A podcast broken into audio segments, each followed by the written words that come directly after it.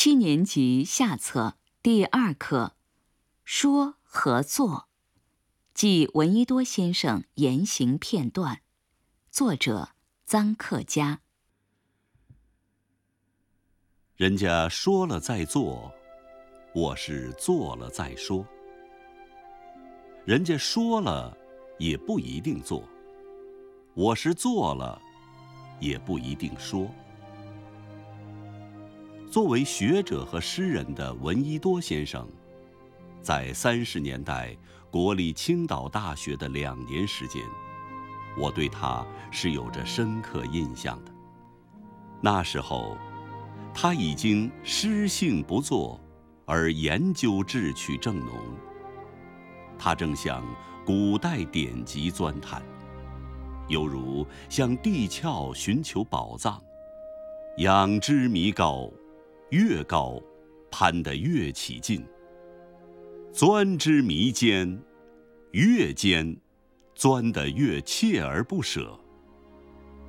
他想吃尽、消化尽我们中华民族几千年来的文化史，炯炯目光一直远射到有史以前。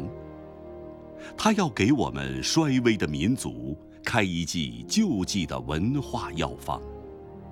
一九三零年到一九三二年，望闻问切，也还只是在望的初级阶段。他从唐诗下手，目不窥园，足不下楼，物物穷年，历尽心血。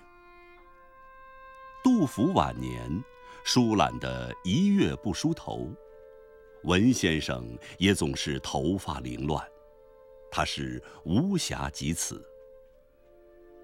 文先生的书桌凌乱不堪，众物腾怨。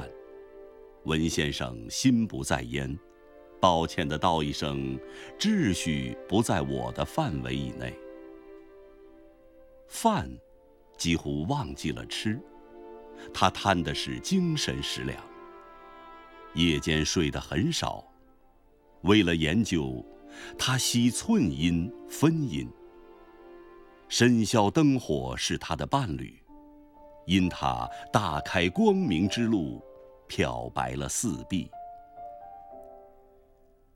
不动不响，无声无闻，一个又一个大的四方竹纸本子，写满了密密麻麻的小楷，如群蚁排牙。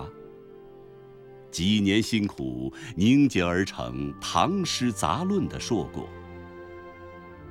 他并没有先说，但他做了，做出了卓越的成绩。做了，他自己也没有说，他又由唐诗转到楚辞。十年艰辛，一部教补赫然而出。别人在赞美，在惊叹，而闻一多先生个人呢，也没有说。他又向古典新意迈进了。他潜心贯注，心会神凝，成了何妨一下楼的主人。做了再说，做了不说，这竟是闻一多先生的一个方面。作为学者的方面，闻一多先生。还有另外一个方面，作为革命家的方面，这个方面情况就迥乎不同，而且一反既往了。作为争取民主的战士、青年运动的领导人，闻一多先生说了，起先小声说，只有昆明的青年听得到，后来声音越来越大。他向全国人民呼喊，叫人民起来反对独裁，争取民主。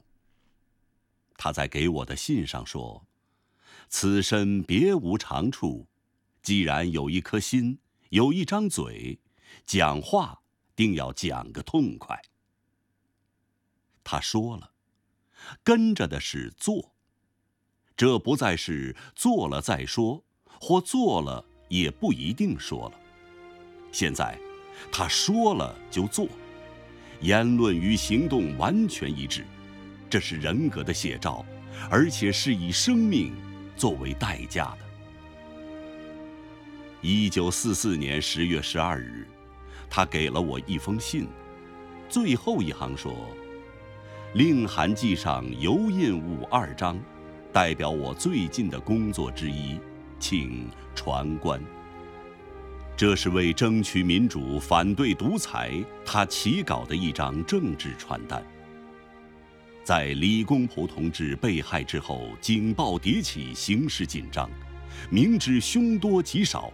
而文先生大无畏地在群众大会上大骂特务，慷慨淋漓，并指着这群败类说：“你们站出来，你们站出来！”他说了，说的真痛快，动人心，鼓壮志，气冲斗牛，声震天地。他说了，我们要准备像李先生一样，前脚跨出大门，后脚。就不准备再跨进大门。他做了，在情况紧急的生死关头，他走到游行示威队伍的前头，昂首挺胸，长须飘飘。他终于以宝贵的生命，实证了他的言和行。闻一多先生是卓越的学者。热情澎湃的优秀诗人，大勇的革命烈士。他，是口的巨人，他，是行的高标。